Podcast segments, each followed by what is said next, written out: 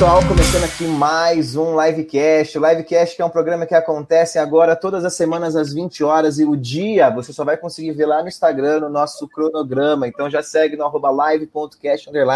Isso que a gente acontecia, a gente é o formato das nossas lives era no Instagram e agora a gente está aqui no YouTube expandindo um pouco mais, dando uma visibilidade melhor aí para o canal. Tomara que vocês tenham gostado dessa, dessas mudanças e vão ter mudanças novas também, né? Eu sou Matheus Barbosa, professor de Geografia formado pela Universidade Estadual de Londrina e hoje o nosso primeiro apresentado vai ser o Marcelo Júnior, que é agora é nosso co-host vai fazer parte do nosso programa. Então, Juninho, por favor, se apresente para a galera aí, fala o que, que você vai fazer nesse programa novo aí, que é o Livecast.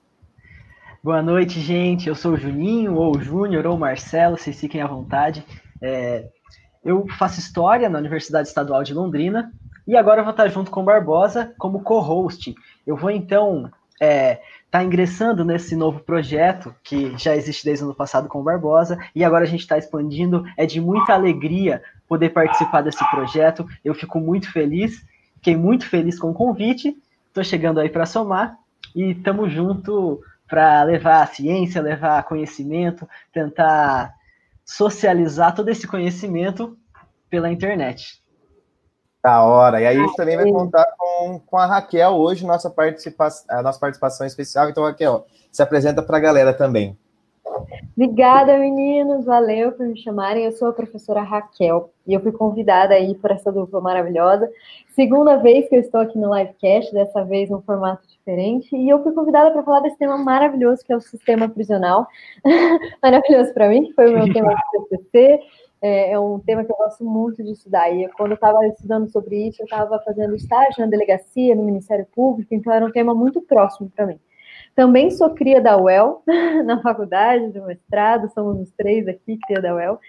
E desde que eu estava fazendo estágio nessas instituições, ficou muito claro para mim, eu passei a me perguntar muito sobre essa vontade de punição que a gente tem, né? e que é universal e faz parte da nossa natureza humana. Não só porque eu comecei a perceber em mim, mas porque é um tema latente, né? É um tema urgente. Foi um tema muito legal que vocês sugeriram, porque de fato é um problema social muito significativo. A gente precisa discutir sobre isso e pode ajudar muito a galera aí que está estudando, que está passando por processos seletivos. Acho que sempre atual.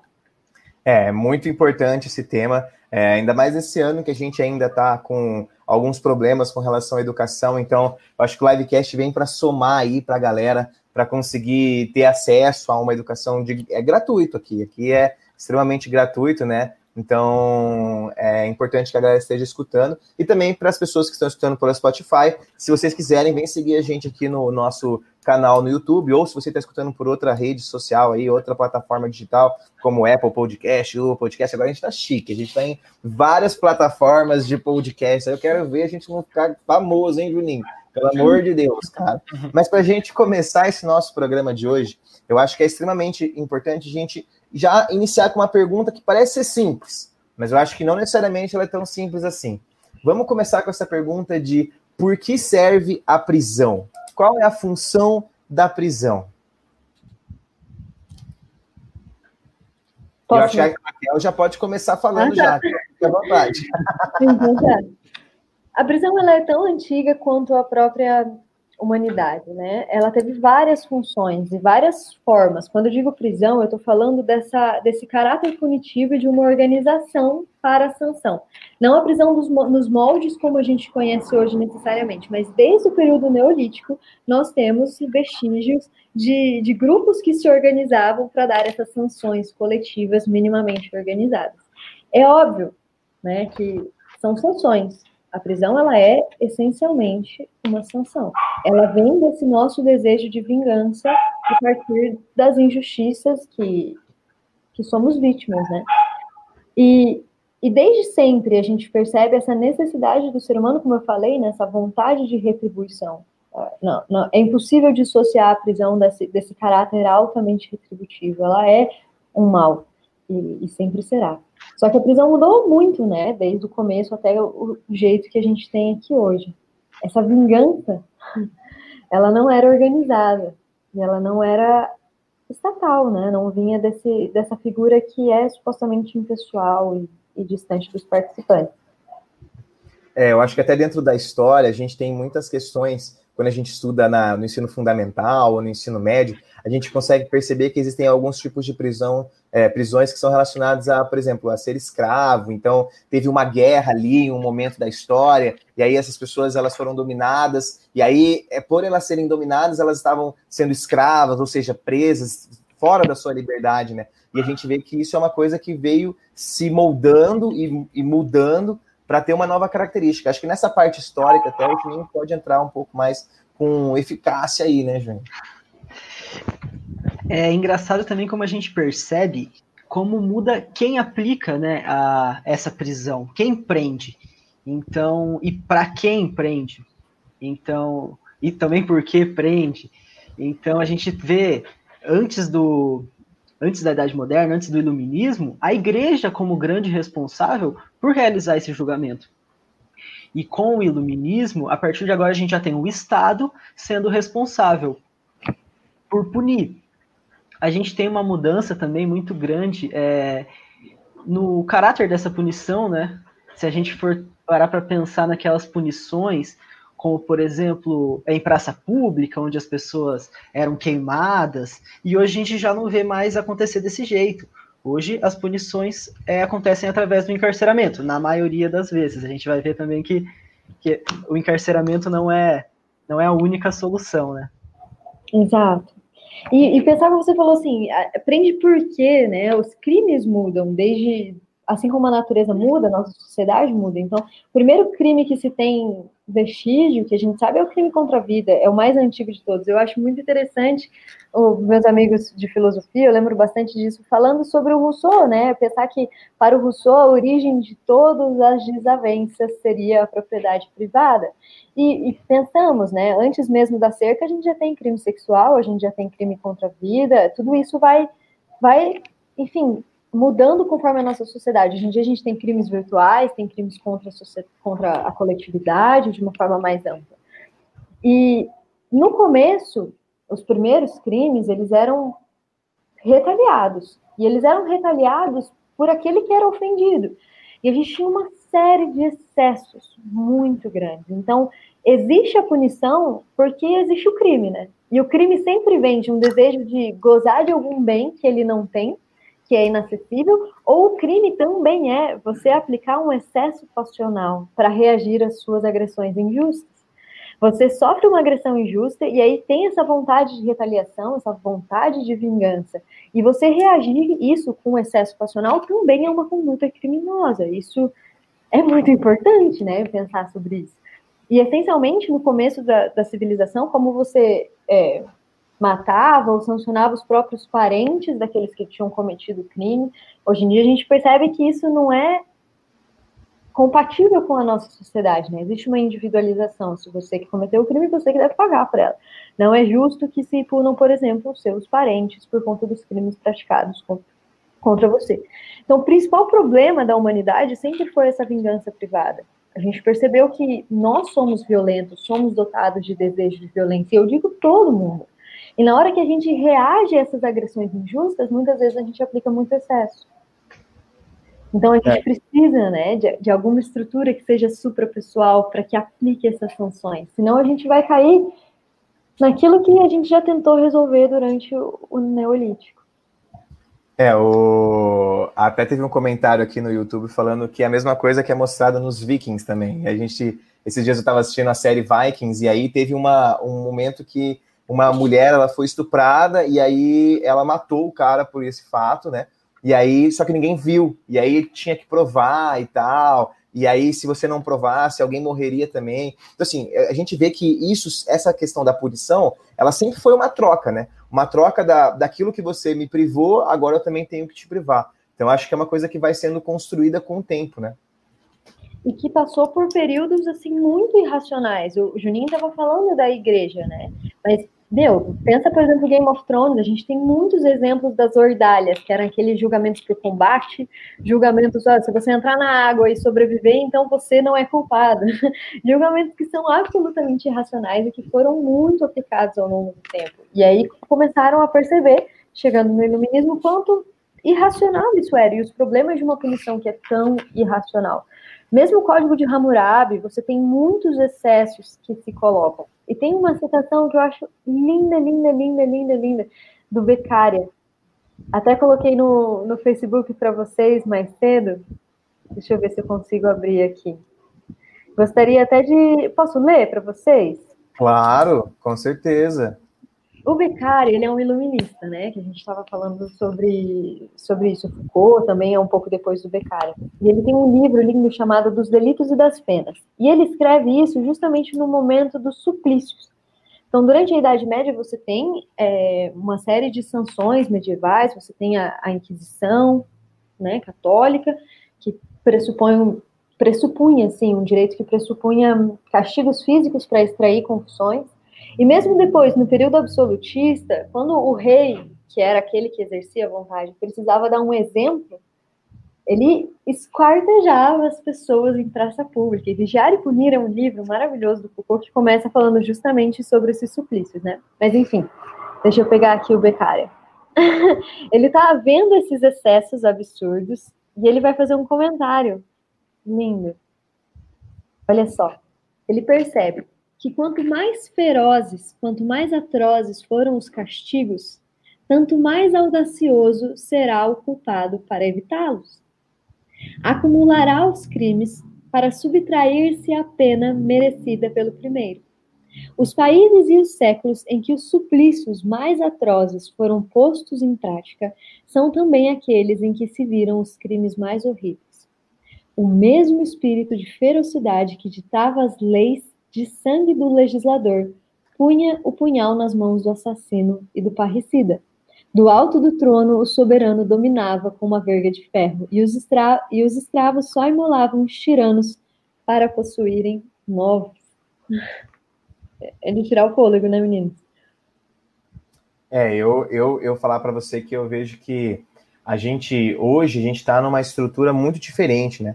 Eu acho que, por mais que a gente tenha uma violência, ainda muito grande dentro da nossa sociedade, é, a gente teve um processo de que, se não houvesse um, um sistema punitivo, talvez, é, será que a gente continuaria tendo essas, essas questões, né? Era muito mais simples antes, por exemplo, invadir. Simples no sentido que eu digo, por exemplo, de, de não ter tantas leis, até mesmo internacionais. Então, um país invadir o outro, um país dominar o outro, gente matando gente. Então, assim, hoje a gente é muito mais controlado, né? Eu acho que isso é uma estrutura que a gente tem que pensar, mas que ainda a gente tem muitas falhas, e é por isso que ainda existe um sistema prisional, né?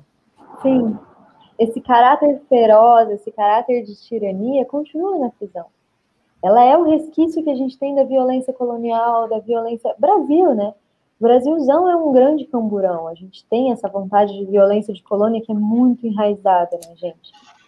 E, e é interessante que o Beccari ele dialoga sobre isso, né? O mesmo espírito de ferocidade daquele que comete o crime está naquele que tenta punir. Isso faz parte da nossa natureza humana. E se a gente deixar isso, nós vamos criar penas tão atrozes e castigos tão atrozes que não vai funcionar. Porque aí o criminoso ele vai buscar outras formas de não ser pego, porque se ele for pego, ele vai ser esquartejado. é? E aí acumula-se os crimes para que você não seja pego. E, querendo ou não, se a gente recorre ao Estado para que não exista um excesso punitivo, qual é a lógica de permitir ao Estado o excesso punitivo? Né? Então, o iluminismo é um período iluminado. Que, que me traz paz de espírito. E quando eu estou em tempos difíceis, eu me volto buscando alguma, algum sentido por aí. Acho que diz muito sobre a natureza humana também. E, e diz muito sobre a nossa contemporaneidade. Poxa, quantos discursos a gente não ouve por aí? Tem que, pô, e a pena de morte? E, e por que não os castigos físicos? Por que não? É. Pode falar, Júnior. Não, e a gente até teve, é, anos atrás, é, pessoas tentando, tentando fazer justiça com as próprias mãos, né? A gente viu o caso do cara que tatuou a testa é, do outro. Então é, é como a gente vê como a nossa sociedade ela não está tão moderna assim, entre aspas, né? Então tem muito daquela daquela idade média, daquela idade antiga na nossa sociedade hoje. E outra coisa que, se a gente comparar também, que eu vejo comparando é, com a história, como de certa forma esse sistema prisional ele é, talvez, não o sistema prisional, mas talvez a justiça, ela é desigual em julgar esses crimes, né? Por exemplo, a gente tem antigamente uma, um nobre, ele seria julgado de forma diferente de um servo. É, uma pessoa que tivesse um, um número de terras, um, seria julgado de forma diferente do que um escravo, caso os dois cometessem o mesmo crime. Hoje, na lei, se a gente for parar para pensar, isso não deveria acontecer. Mas quando a gente analisa realmente a realidade, a gente percebe que não é assim. Se a gente olhar o sistema prisional hoje, se a gente olhar as estatísticas hoje, os dados, é, e até diversos, é, diversas notícias que se tem, como, como pessoas de diferentes classes sociais, de diferentes etnias, são julgadas de formas diferentes é, por, porque tem, uma tem mais dinheiro que a outra. A gente vê como é, inúmeras pessoas são presas pela cor da pele, mesmo sem ter cometido crime nenhum. Né? Então, isso é uma coisa que, apesar de é, existir uma tentativa de mudança, na realidade a gente percebe que essa mudança não aconteceu, né? Exato. É aquela pergunta, né? Para que, que serve a prisão? a que, que ela se presta e como que na prática, de fato, a gente tem uma distância entre a teoria e a prática. E, e o que você falou é ótimo, Juninho. Pensar uma teoria que finalmente pensou uma igualdade jurídica. Né? A gente sabe, pelo menos, ter uma bússola moral para onde caminhar, onde nós queremos chegar, porque muitas pessoas se debruçaram sobre isso, e a ideia é que a gente tenha um sistema punitivo que seja minimamente justo e igualitário. E eu, eu fico pensando em tanta coisa, gente. É difícil para mim até me conter e tentar criar aí uma costura. Eu fico pensando nos gregos, porque que, que vontade de, de, de, abordar o universal que eles tinham nas suas peças, sabe? Tem duas peças que são imprescindíveis para quem estuda direito. Uma delas é a Antígona, a filha do, do Édipo, e aí ela grita assim que ela não vai se submeter a essas leis dos homens que são injustas e que ela deve obedecer aquela lei que prioriza a humanidade. Essa é linda. E, e as Vespas, que é uma comédia do Aristóteles, em que os juízes são retratados como abelhas, como vespas, que têm um ferrão no baixo ventre. E eles são juízes porque eles têm esse desejo de violência, e aí eles colocam esse desejo condenando as pessoas. Todos nós temos esse desejo, né? Todos nós somos punitivistas em algum momento. E a ideia é que a gente seja imparcial. Só que pensa, né? Desde o policial, a pessoa que está na delegacia, a pessoa que está no Ministério Público, e eu já exerci essa função. A gente percebe que nós nos identificamos mais com as pessoas que nós nos identificamos, nós somos mais passíveis de, de compaixão mesmo. E aí a dificuldade, quem são as pessoas que estão, por exemplo, nos altos cargos como juiz. Que idade que eles têm? É muito distante da idade das pessoas que são condenadas. Qual é a cor da pele que eles têm? É muito distante da cor da pele que, das, que são condenadas. Né? É meio que você consegue perceber que há pessoas que as pessoas que julgam elas não estão de fato é, dentro de uma realidade de quem está aquém da sociedade, né? Eu até estava conversando com o Júnior é, hoje mesmo e aí a gente, a gente falou dessa estrutura, né, de, um, de uma urbanização, de formação de cidades que vai segregando espaços, que vai é, trazendo uma periferização e até um próprio sistema que vai jogando as pessoas por é, a, a ser a quem, né, até mesmo da sociedade, né? Pessoas que não têm a mínima condição, por exemplo, de, de se alimentar e tal. Então, assim, são realidades que a gente tem que tra trazer aqui, né? É óbvio que a gente tem que pensar num todo, né? Mas a gente também não pode ficar generalizando todos os casos. Eu acho que é muito importante agora a gente também entrar e tentar é, classificar, não seria a palavra certa, mas caracterizar, acho melhor a palavra, como é o Brasil nesse sentido, como que é o sistema prisional brasileiro. A gente consegue perceber que a gente tem uma, desde 1500, uma estrutura diferente da Europa. Né? A Europa se constitui uma história de uma forma e o Brasil se apropria. A Europa se apropria do Brasil e coloca essa história a partir de 1500 aqui. Então a gente começa a ter o julgamento da mesma forma que eles, a gente começa a ter uma estrutura social da mesma forma que eles. Então acho que é importante até, Raquel, a gente já começar a falar até mesmo sobre o sistema prisional brasileiro, né? Sim, como que ele funciona na prática, né? Só, só um comentário assim para fechar o meu raciocínio pensando.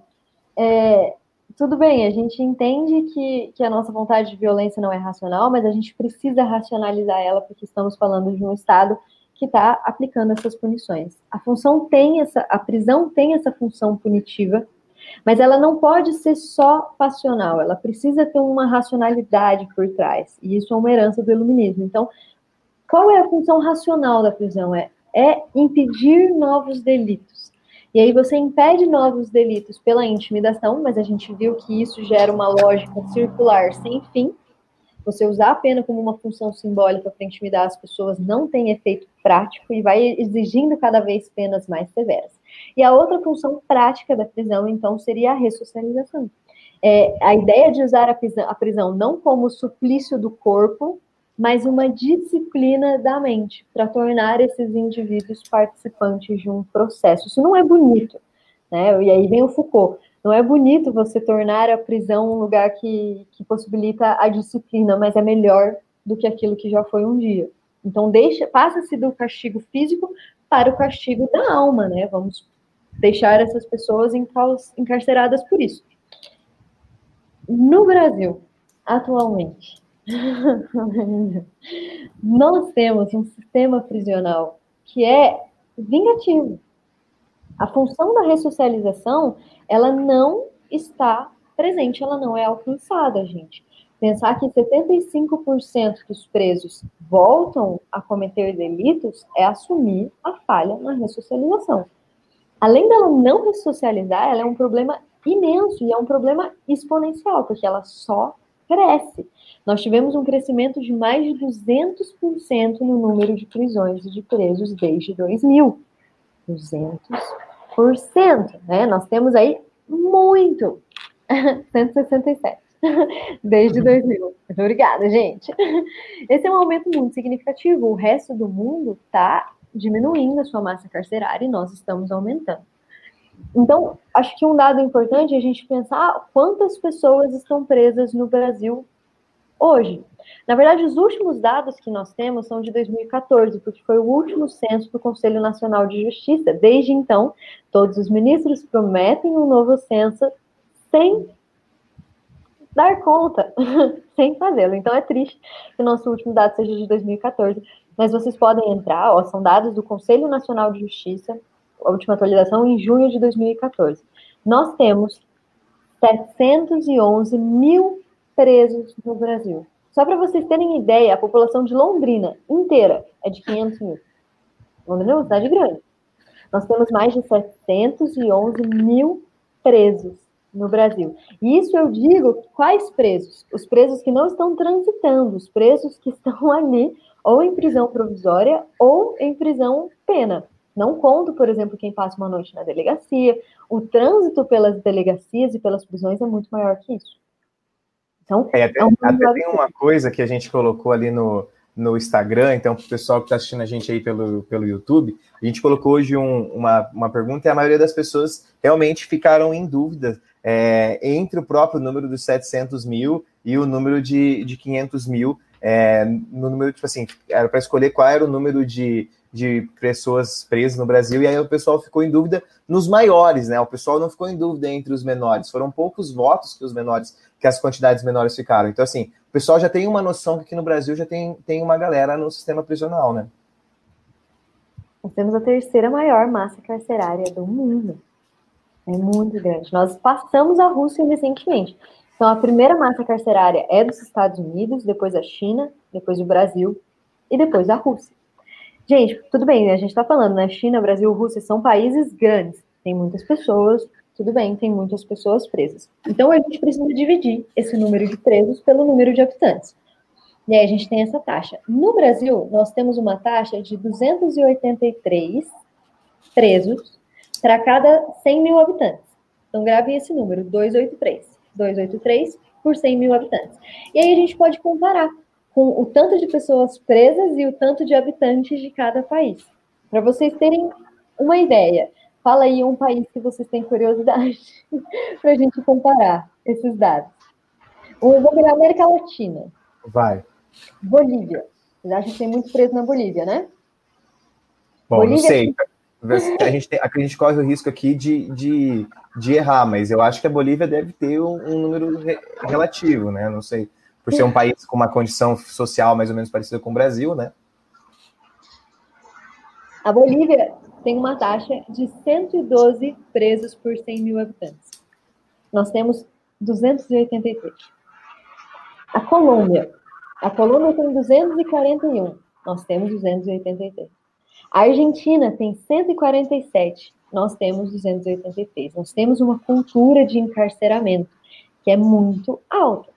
E essa cultura de encarceramento, além da nossa vocação de colônia exploratória, ela, ela cresceu muito a partir dos anos 2000. Muito. Então, em 14 anos, a gente tem mais de dobro do número de pessoas presas. Isso é implantado nos Estados Unidos. Nós estamos, a partir dos anos 2000, aplicando uma coisa que eles aplicaram nos anos 80, que é a lei antidrogas, né? A política antidrogas lá do Ronald Reagan, nos anos 80. Esse combate às drogas. E esse número exponencial, ele está claramente relacionado à lei de drogas no Brasil, de 2006. Deixa eu ver se estou certo, 2006. A lei de drogas do Brasil de 2006 é ela que é a grande responsável por esse pico no número dos, dos presos aqui no Brasil. E aí eu pergunto, faz sentido, gente? O que vocês acham? É uma lógica que se sustenta? Ô, Júnior, você tá muito quieto hoje, cara. Fala alguma coisa. Não, eu tô, eu tô, tô analisando, tô pensando de, é, essa questão das drogas e ó, o Gustavo fez uma pergunta pra gente, depois eu comento, que eu ia comentar, vamos ler a pergunta do Gustavo. Ele está perguntando, em comparação com a média nacional, qual a qualidade do sistema prisional de Londrina e região? Olha que pergunta boa! Cara, o sistema prisional de Londrina deu uma melhorada assim sinistra. Desculpa o meu vocabulário, mas a, aqui em Londrina a gente está altamente superlotado. Por exemplo, nós temos 2.398 detentos para 1.180 vagas. Então nós temos o dobro de detentos do que nós temos de vaga. E aqui em Londrina, em específico, nós tínhamos um problema instalado, que eram as, as carceragens dentro das delegacias. Gente, delegacia não é lugar para deixar pessoas presas, né? Lugar de se prender no presídio. Eram lugares altamente precários, era tipo assim, o fundo da delegacia. E tinham pessoas que ficavam até três meses no fundo da delegacia, esperando a primeira audiência com o juiz. Teve caso, por exemplo, do irmão gêmeo ser preso, e o cara fica três meses preso na delegacia. É, o quinto DP, nós, da Zona Norte, gente, o que, que, era aquilo? Quando eu fui fazer uma visita lá, eu tive que sair, assim, me deu. Todos eles estavam com conjuntivite, todos os presos que a gente pegou, assim, é um cheiro, que é só quem vai na prisão para você conhecer, sabe? Um cheiro de prisão, um cheiro muito insalubre. Eu fiquei incrivelmente, assim, impactada por aquilo. E todos eles com doença de pele, é, é um, é um antro, né? O quinto DP era muito sujo. Pra vocês terem ideia, ele não tinha câmera as câmeras da delegacia não estavam funcionando. Então, mas agora não existem mais essas carceragens temporárias, todas as carceragens. Então, a gente tem um progresso aí. Outra coisa que, bom, eu, eu elenquei alguns problemas assim para a gente pensar. O primeiro é o número absurdo de pessoas e, e, e a relação das drogas. E um outro problema é a prisão temporária, que reflete muito claramente o que nós tentamos fazer aqui em Londrina você, a, a prisão tem. Supostamente você não fica preso até que você tenha um julgamento.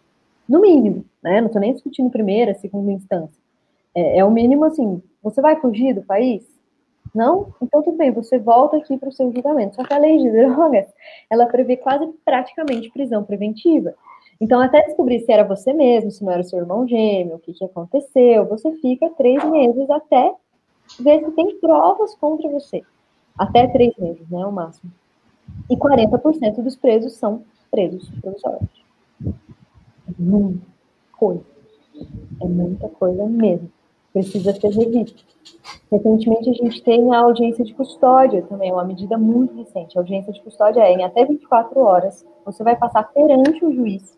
Então, você vai ficar no máximo uma noite na delegacia. Você vai passar perante o juiz, ele vai perguntar: você estuda? Você trabalha? Você tem endereço fixo? Eu tenho como te encontrar? Você tem meios de fugir do país? Então, então espera lá. Se não for um crime muito grave, né? Se, se Se não for, por exemplo, um crime de honra, se você puder responder em liberdade, você responde. E isso tem, tem feito muita diferença no nosso sistema aqui em Londrina. E, e, essa lei antidrogas, essa guerra às drogas, né, ela reflete também como o nosso sistema carcerário é racista, né? Porque a, é, a, muitas vezes a condenação demora muito, a condenação não, o julgamento demora um período grande, é 40% dos presos, como você disse, Raquel, não foram ainda julgados, e a maioria dos, desses presos são negros. E a gente vê a diferença do tratamento é, numa abordagem policial. Então, tudo isso ele, ele reflete também a, a realidade dentro dos presídios hoje, né? A gente viu, é, por exemplo, é, o caso do. Como foi o nome daquele DJ mesmo? Eu quase falei George Floyd. é o caso mais significativo de é. abordagem policial nos últimos dias. Mas o DJ eu não lembro, Juninho. Ah, você lembra, Barbosa? O DJ não lembro, cara. Eu, é... Amigo do Juninho. Se vier, se vier. Semana passada? Ô, Juninho, você precisa parar de se meter nessas confusão, cara. mas, mas, enfim, é, a gente conhece, já ouviu inúmeros casos de pessoas que ficaram presas meses e, ou mais de um ano e esperando o seu julgamento, e acontece o julgamento e a pessoa é inocentada. Né? Então, por quanto tempo ela ficou reclusa sem o julgamento, por conta de uma talvez uma abordagem errada, por conta é, dessa, dessa guerra às drogas mesmo, que a gente é, percebe que só gera mais violência e a gente vê o, o encarceramento como é, que deveria ser uma solução. Isso, Isabela, é o Renan da Penha. É, ele é DJ mesmo, né? Eu tô falando muita besteira aqui. Mas era, era do Renan da Penha mesmo, mesmo que eu tava falando. E, e aí, se a gente pensar nessa questão da ressocialização, é, se for parar para pensar como ressocializar pessoas que, que não foram socializadas, né? Que estão à margem da sociedade. A gente deveria, então, é, o sistema prisional deveria servir para uma ressocialização e, e além de não servir para essa ressocialização, é um desafio muito grande é, ressocializar pessoas que nem foram socializadas. E às vezes, gente, Será que as pessoas precisam de ressocialização? Porque, querendo ou não, todo mundo, né, os adolescentes, todo mundo testa nisso. E aí, todas as condutas que são maléficas devem ser punidas com prisão? Acho que essa é uma questão muito significativa. Né? Por exemplo, ah, vou falar, chutar o, o retrovisor da viatura da Guarda Municipal. Não é, obviamente, uma coisa inteligente a pessoa que fez isso. Mas, poxa, uma multa, né? Uma advertência, um trabalho comunitário, a prisão, né? cabe para esse tipo de coisa? E aí a gente pensa nas drogas, gente. Muita, muita, muita, uma porcentagem muito alta da massa carcerária está lá por conta da lei antidrogas. E é uma lei que tem sérios problemas. Acho que o principal problema é você não ter uma divisão do que é tráfico e o que é usuário. Isso é a principal questão. Isso fica a cargo do juiz, não tem uma quantidade, você não sabe. O que, o que eu acho mais difícil, quando a gente pensa a diferença de tráfico e de usuário, eu acho que o tráfico, para nós, no senso comum, pressupõe finança, né? Pressupõe lucro, pressupõe ganhar ou, ou ter dinheiro com isso. E isso não estava na tipificação do tráfico. Então, você carregar droga, você doar, você emprestar droga, tudo isso classifica como tráfico também. E o tráfico tem punições muito severas, muito severas. Que é, nem vou entrar no mérito do tráfico, né? Mas confundindo com o usuário já é um problema muito significativo. Muito mesmo. E, e se a gente continuar nessa lógica, se não for revista essa lei das drogas, a gente vai continuar nessa lógica circular de a cada 10 anos você ter um número muito grande de presos. Pensa no exemplo dos Estados Unidos, né? Os Estados Unidos que começaram com toda essa política antidrogas. Eles têm a maior massa carcerária do mundo. E isso é muito caro. Então, como é que eles vão resolver? Uma solução muito norte-americana. Né? Vamos privatizar os presídios. Nós temos aí uma população que necessita desse serviço, vamos privatizar. E isso gera muitos problemas. No mínimo, porque você tem um lobby grande dessas empresas. Acho que a empresa mais famosa de segurança pública nos Estados Unidos é a CCA, né, CCA. E aí teve vários escândalos notórios, assim, de, de lobby para que os políticos façam leis mais, mais severas, para que os policiais prendam mais pessoas, até um escândalo envolvendo o julgamento de menores, para que mais menores sejam condenados, para que eles continuem ganhando esse lucro. Então, a privatização das prisões é um problema gigantesco nos Estados Unidos, não resolveu o problema do encarceramento, eles ainda têm a maior massa carcerária do mundo, e a gente está importando esse tipo de lógica que já falhou nos demais países. Até a Rússia está num processo de desencarceramento significativo e o Brasil continua nesse exponencial. E a ressocialização, exatamente, Isabela. Isso que você está falando. Essa é a maior prova da falha no Brasil. Quer dizer, o Foucault estava pensando, né? Então, no mínimo, que a prisão sirva para disciplinar as pessoas como a escola serve para disciplinar. Isso é muito triste, né? Nós aqui exercendo esse papel meio de carcereiro, mas enfim. Nem isso. É. Né? Pode falar, Júnior.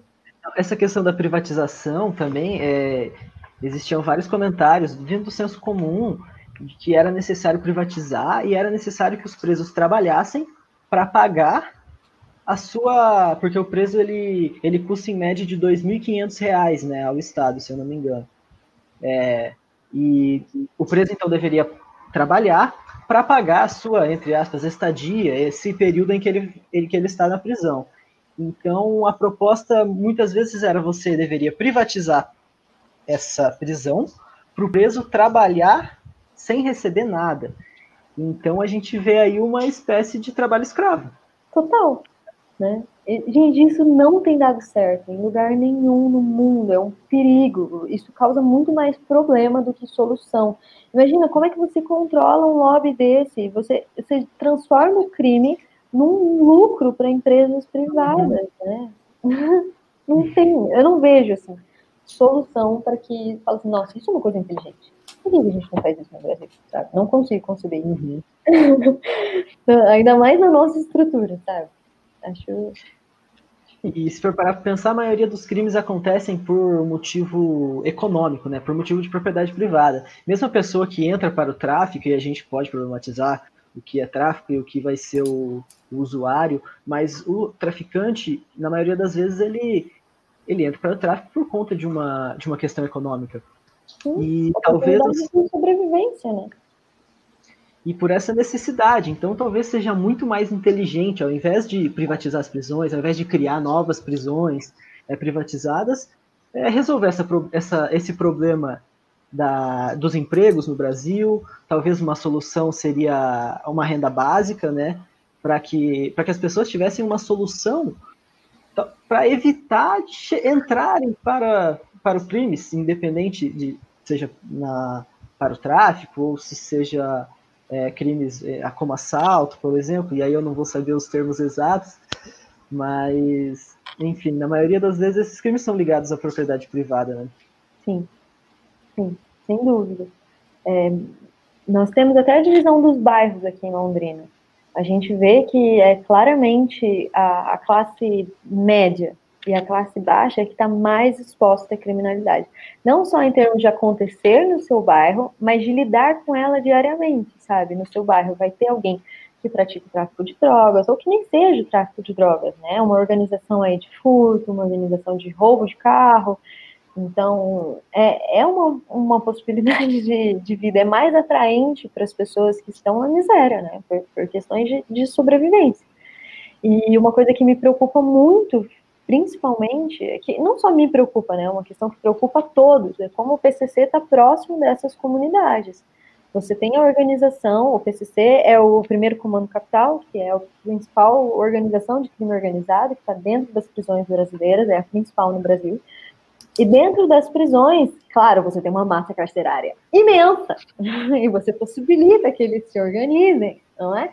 E aí eles vão cuidar dos seus, daqueles que estão nas periferias que, que não tem acesso ao Estado. Então, eles fazem a mediação. Gente, é, absurdo. Tem uma, tem uma dissertação de mestrado que estuda o PCC e, e fala, assim, de como eles resolvem, inclusive, crimes é, de furto, de discussão. Eles mandam um ato, no ato, o pessoa número um diz uma coisa, pessoa número dois diz outra, e eles resolvem em menos de quatro horas, imagina. e aí você não passa por todo esse processo. Então, a ineficácia do Estado, ela torna o crime claramente mais atrativo. E, e, se você tem uma massa carcerária tão grande, você possibilita esses crimes organizados de acontecer. Então, os principais problemas da prisão brasileira é a superlotação. Você tem mais de três, três presos para cada vaga.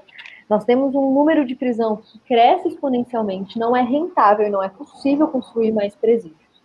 A lei de drogas incentiva muito que isso aconteça e a quantidade de presos previsórios é imensa. Além disso, você tem uma taxa de reincidência gigantesca. Né? Se a gente quer, no mínimo, que essas pessoas sejam ressocializadas, o que, é ser ressocializada? É, é, aprender a conviver em comunidade, aprender a ter horário, levantar cedo, a praticar alguma coisa. Gente, tem horário na prisão, não sei pro banho de sol? Você não tem disciplina, não tem essas funções a serem cumpridas, não tem sequer ocupação, o estudo poderia ser uma possibilidade incrível. Na verdade, quando você estava falando quais são as possibilidades, né, para as pessoas, eu não consigo dissociar a mobilidade social do estudo.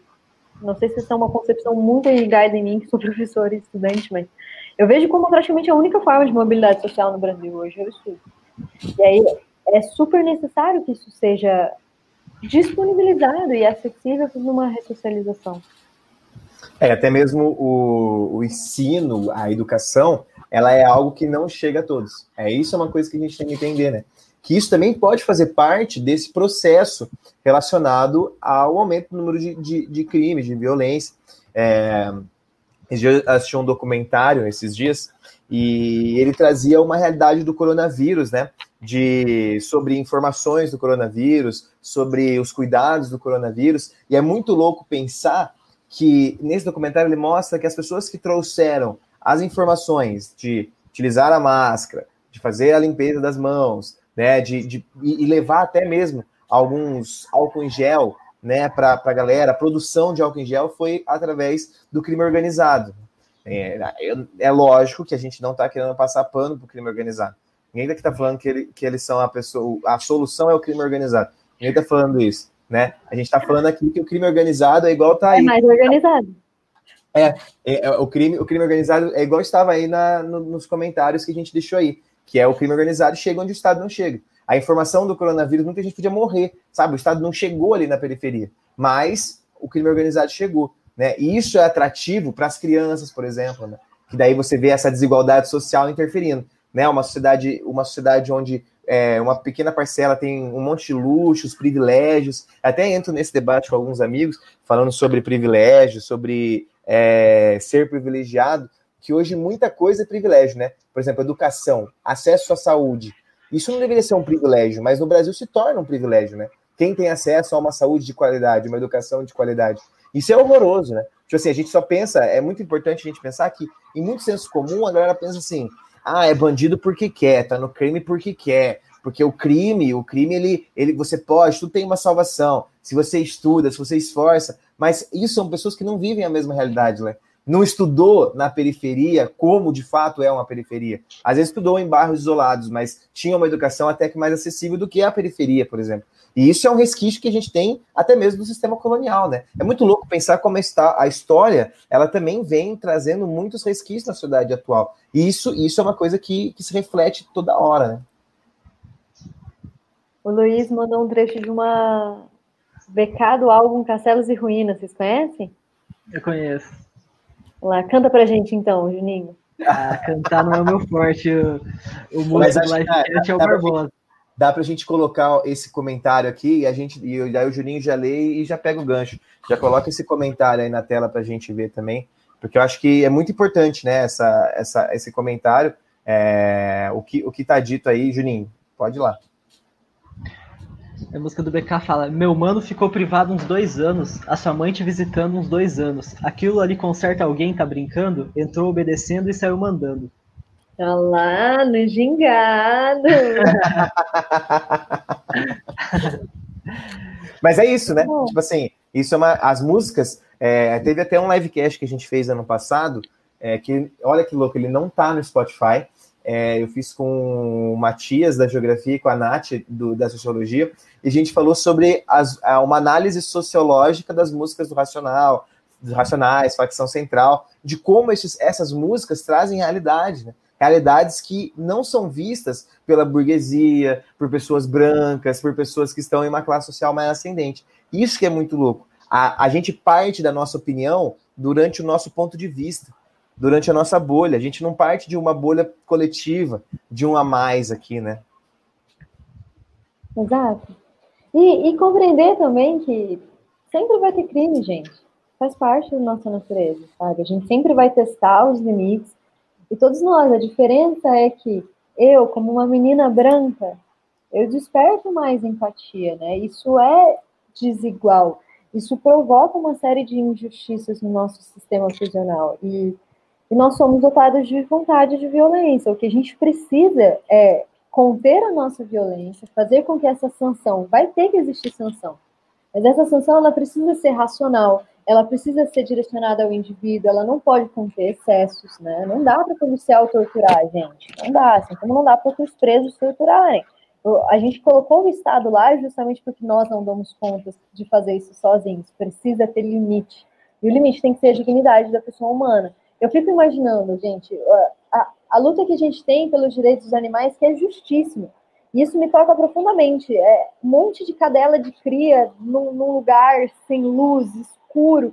Você fala, gente, isso é maus tratos, não se faz isso com o ser vivo. E com o ser humano? Né? Cadê a dignidade? O ser humano ele precisa ser respeitado na sua dignidade, no mínimo, porque ele é humano como nós. Então, precisa dessa dignidade. Eu acredito numa sanção que seja lógica, racional, justa, proporcional. E, e que seja não, não digo acessível, né, mas que seja igualitária, que não faça essas distinções que se fazem hoje. E eu também não acredito que todas as condutas devem ser sancionadas. É, ó, tem esse comentário aí que deixaram no. Acho que é até importante a gente falar, né? É, eu sou estudante de arte visuais, foi a Isabela que colocou. Muito bem-vindo, Isabela, obrigado pelo seu comentário. Eu sou uma estudante de artes visuais e vou começar minha EC agora sobre é, possibilidade de estágios dos estudantes de licenciatura em artes dentro da penitenciária. Você tem alguma opinião a respeito? Então, eu acho maravilhoso, maravilhoso, né? E até, até, tipo assim, eu tenho casos até que eu conheço é, de, de, de momentos que, que aconteceram isso, que eu tive contato com isso, né? O próprio cursinho da UEL, é, ele tem uma, uma extensão dele que vai direto para aulas né, para as pessoas que estão na prisão. Tem também uma, uma época o UEL. Não é, precisa ser vinculado ao CPV. Você, como aluna de, de licenciatura, você pode se inscrever e tentar dar aula nas penitenciárias, como professora é. aí, principalmente de História da Arte. Mas eu acredito que dá para fazer algum estágio. O que é muito difícil é entrar na penitenciária, né? É, é, isso aí, porque é uma outra realidade também, né? Tipo assim, é um choque você ver ali. Eu lembro que teve um rapaz que ele, ele era amigo meu, professor de português, que ele deu aula lá no, né, acho que foi no 5 Batalhão de Londrina, não lembro, e que ele falou que, tipo assim, por um certo momento, passou um, um que ele, ele tinha medo mesmo, porque aquelas pessoas, elas, elas estão lá, elas estão trancadas, né, elas não estão tendo um contato muito pro, pro externo, e é muito louco pensar nisso, né, pensar que eles estão, tem algumas pessoas que olham para esses professores e falam assim, meu, esse cara tá vindo aqui para me dar uma aula. E tem muitos alunos que passam nos vestibulares, né? Eu lembro que teve um ano, acho que 2014, que dois alunos entraram em letras em português e eles eram do, do, do cursinho da UEL. né? Direito, eu estudei. Então, isso, isso é muito legal, né? Porque isso é uma forma de ressocializar, isso é uma forma de implantar. Eu, eu fui para São Paulo uma vez, um trabalho de campo, quando eu fiz, é, eu fiz geografia. Geografia tem duas coisas boas em geografia né? Que é você se tornar um outro ser humano e você viajar bastante. E aí, numa dessas viagens, fui para São Paulo, meu, foi muito louco. A gente foi lá para o Capão Redondo, que é o, da onde tem a, a, música dos Racionais, e a gente foi num EJA. Olha que louco. A gente foi um EJA que é exclusivo para pessoas que estão é, presas ou que acabam de sair da prisão, para trans e pessoas com problemas motores e tal. E é muito louco perceber que, tipo assim, essa escola EJA, ela não é um ensino tradicional. Vamos estudar geografia, vamos estudar sociologia, vamos estudar física. É um ensino social. O, o próprio professor de geografia, ele é pai de um colega meu, ele, ele não é aula só de geografia, ele dá uma aula de sociedade, né? De, de saber se representar, saber, ó, fiz aqui agora, mas isso não é um problema exclusivamente é, só meu, tem um problema do sistema aí também. Como eu faço para poder me adaptar? Eu acho que, tipo assim, é importante a gente lembrar que ressocialização acontece em alguns momentos. Só que como que essa pessoa é, é vista no pós? Quando ela sai da prisão e quando a pessoa. Quem tem que ressocializar ela? Quem que vai ressocializar essa pessoa, né?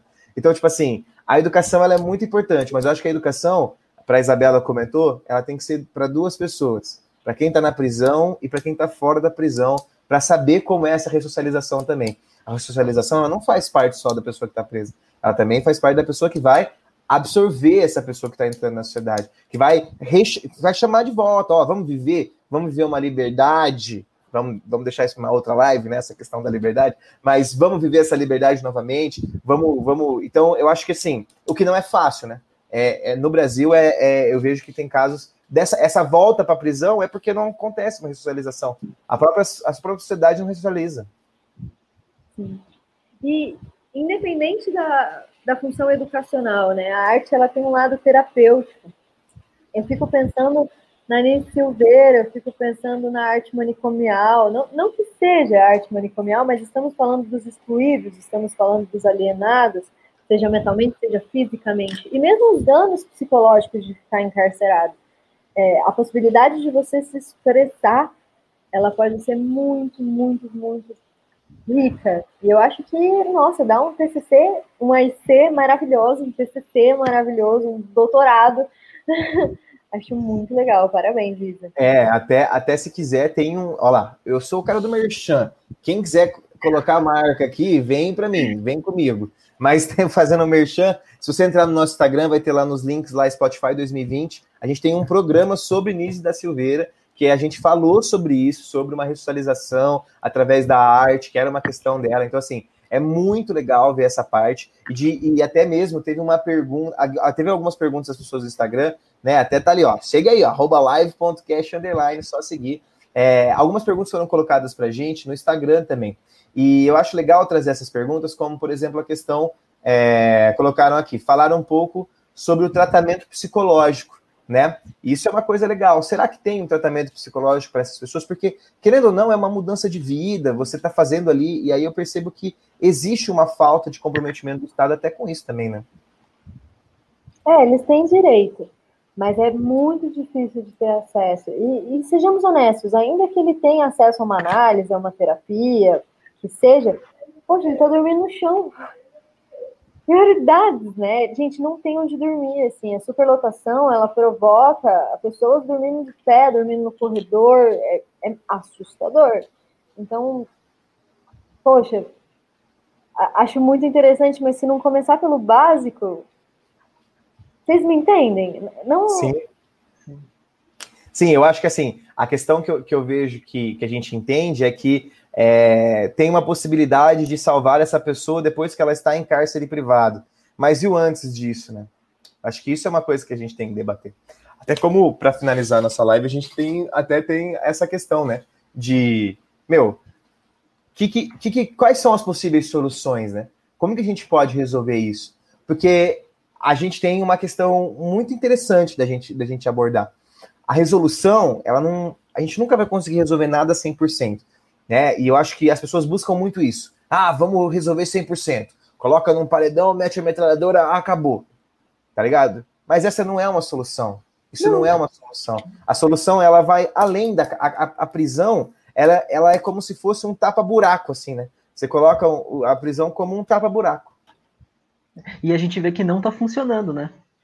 Então talvez seja necessário repensar essa solução que a gente está tomando, né? E a gente tem diversos exemplos de outros países que está dando mais certo do que no Brasil. Então, talvez, é, e seja a questão da legalização das drogas, que Sim. iria diminuir muito a questão, a questão do encarceramento, seja o um modo mesmo como acontece esse encarceramento, né? A gente tem exemplos de como melhorar essa situação. Gente, começar pelos 40% dos presos que são provisórios. por lei eles não tinham que estar lá. Entendeu? Isso já daria uma desafogada imensa no nosso sistema. Né? É, para a galera, galera, que está escutando, Raquel, só explica o que, que, que é ah, tá. essa, essa questão. É a prisão provisória. É, tá. é. A, a ideia do nosso sistema penal é que você será condenado a essa reclusão em algumas situações. Primeiro, quando você for condenado. Se você não tiver sido condenado ainda, você deve esperar em liberdade. E eu não estou nem discutindo se você foi condenado na primeira, na segunda, na terceira instância. Vamos considerar que é a primeira instância, né? Você tem que responder em liberdade até a primeira instância. Você só ficará encarcerado se você tiver risco de fugir do país, se você tiver cometido um crime que é muito violento, se você se, você, se for um crime hediondo. E no caso da lei das drogas, que prevê prisão preventiva para quase todas as situações. Para vocês terem ideia, mesmo se você for condenado, os crimes que têm até oito anos, que é a grande maioria dos crimes, prevê começar a cumprir essa pena em semi-liberdade. E aí imagina, se o crime que eu cometi, ele resulta em semi-liberdade, por que, que antes de eu ser julgado eu estou preso? Percebem? que não faz sentido. Mas é que existe essa cultura e esse medo de quando as pessoas respondem em liberdade. A gente não é educado para entender que responder a um processo se dá em liberdade. Então, essa, é, exige uma press, existe uma pressão da população e existe uma pressão própria do sistema que, que sente essa necessidade que é cultural de manter as pessoas presas enquanto o processo está caminhando. Isso já é uma coisa que legalmente poderia resolver. Então, nós já temos mecanismos legais para desafogar, tirando esses 40% dos presos que são provisórios, que não há necessidade. Né? Muitos, furto, gente, vai ficar preso provisoriamente por causa de furto, entendeu? Tem, tem muito, ou usuário que seja.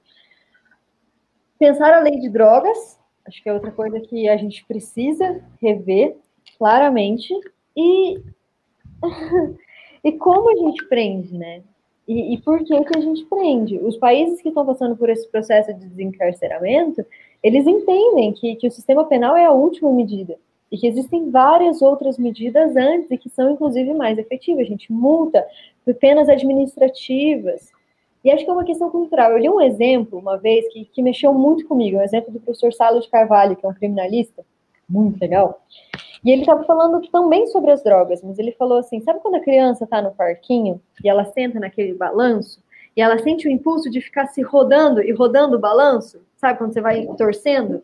Gente, isso é super perigoso. E, e aí, se você vê uma criança fazendo isso, você tem duas possibilidades. Ou você fala para ela: não pode fazer isso, não faça. O que não vai resolver, porque é uma atividade prazerosa e ela vai fazer quando você não está vendo. Ou você fala: ó, oh, mantenha a cabeça assim, Cuidado para não bater a sua cabeça. São duas posturas que o Estado pode admitir. Ele não precisa controlar todas as nossas atitudes e não são todas as atitudes que precisam ser tipificadas como crime. Né? Pensando, por exemplo, nas drogas. Acho que Acho que por aí, abolir, entendeu? Nada tem que ser crime, sou a favor do abolismo penal, abaixa as prisões já. Brincando, gente. É, eu vejo que há muitas questões relacionadas às drogas, né? E e como, e como isso passa a diminuir quando tem a legalização, por exemplo, da própria maconha, que você tem no Uruguai, né? Na própria, Uruguai diminui muito, né? Depois disso, até, até a própria questão de, de tráfico. E assim, é óbvio, né, que a gente não está aqui falando para as pessoas, incentivando o uso de drogas, né? Mas falando que isso pode ser uma questão que, que pode é, estar ligado a um processo de trazer essa, essa, essa diminuição do número de, de, de carcereiros, né? Exato. E como vai lidar com a droga, né? Ó, você pode consumir até tanto. Ó, você não pode vender. Tá? Deixar isso claro. Tudo bem, você não pode vender, mas você pode doar, você pode plantar. Então, então regular, não só proibir, mas tornar isso mais lógico. Uhum. É.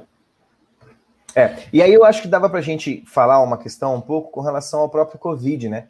Da, da relação do sistema prisional com o coronavírus. Ô, Juninho, você trouxe algumas informações, alguns dados para a gente, né, com relação a, ao coronavírus. Eu acho importante a gente debater, porque muita pessoa está colocando assim lá no, no, no, nosso querido Zap Zap, onde as pessoas elas, elas só colocam informações boas, é, falando que preso não pega Covid, pessoas que moram em situação de rua não pegam Covid, então vamos voltar com as escolas, vamos voltar com tudo normal, porque essas pessoas não pegam. Então, vamos desmistificar um pouco essa ideia aí, Juninho.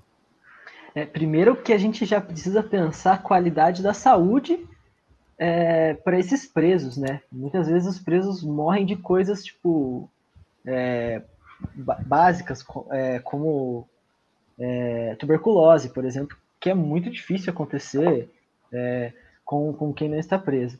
Mas tratando do Covid, então aí a gente já pode parar para pensar que a relação deles com a saúde não é a mesma que a nossa. E se tratando do Covid, hoje no Brasil, de 210 milhões de brasileiros, 3,67% da população já foi infectada.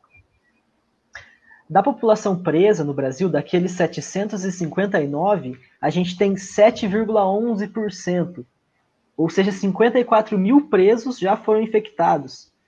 Fazendo a comparação com, com a população total no Brasil, a gente tem o dobro da porcentagem, o que é esse número é é alarmante.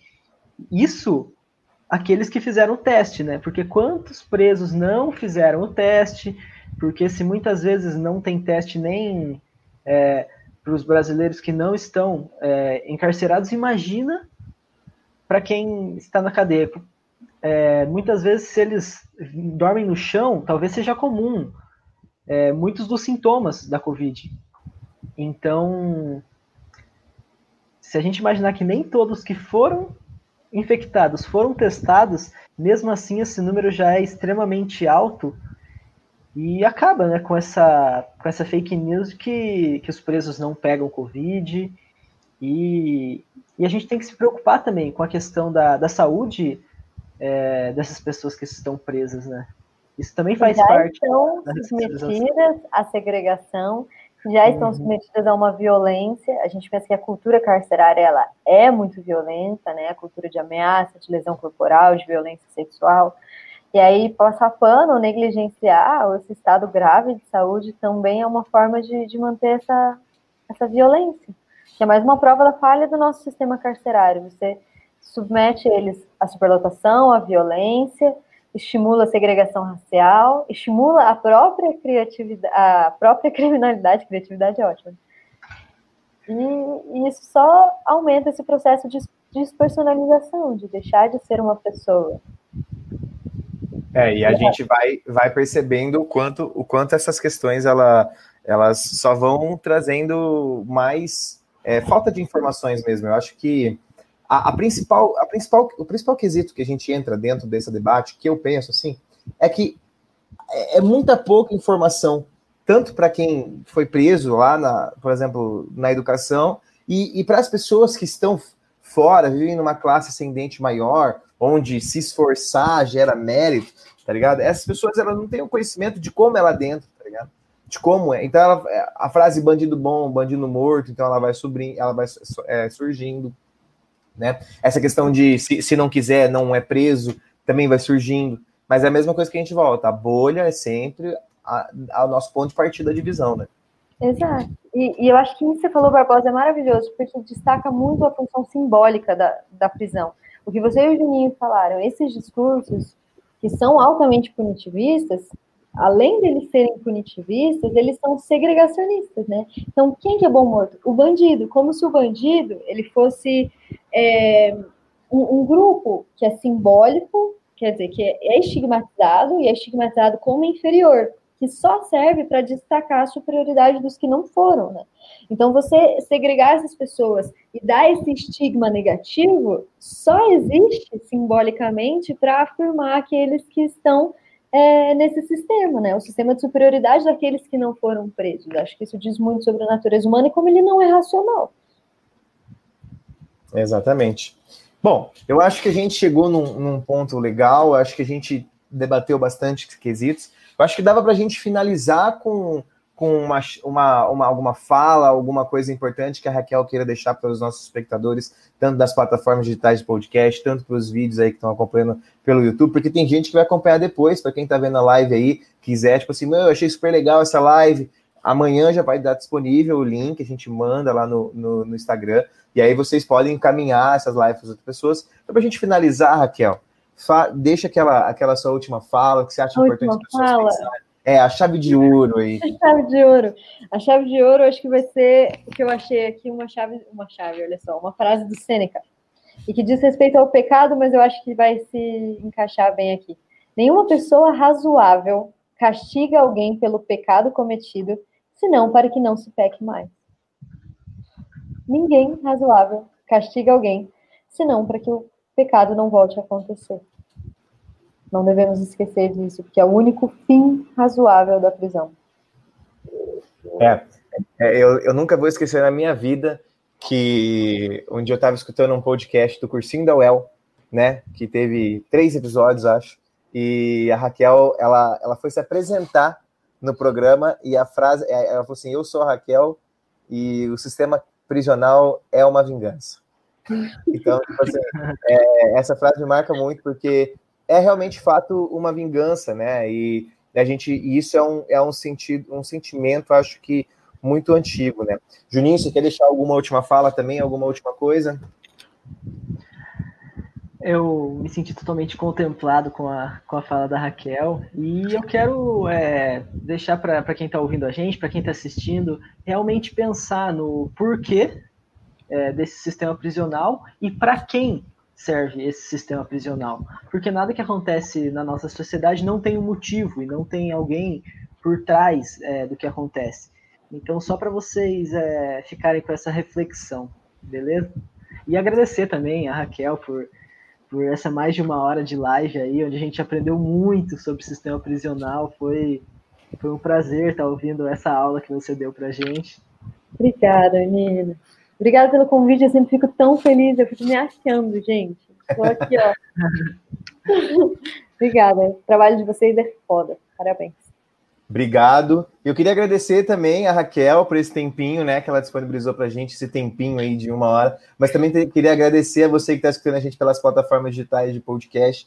Muito obrigado pela atenção de vocês. Sigam a gente no Instagram, no live.cast, para seguir os cronogramas. Estou falando aqui também para quem está ao vivo com a gente no YouTube. Quinta-feira que vem nós vamos ter uma live com a Elda de Geografia. Nós vamos falar sobre política e futebol, uma representação social do, do futebol que é sempre muito importante. Então já fica ligado, quinta-feira que vem a gente vai ter. Amanhã essa live já vai estar disponível e também uma nova, uma nova forma que no Instagram e no YouTube a gente vai ter os cortes também. Então, alguns momentos importantes dessa live, a gente vai ter alguns cortes para vocês compartilharem com os amigos e querer ver o audiovisual aí. No mais, muito obrigado pela atenção de todos vocês. A gente se encontra num próximo programa. Muito obrigado.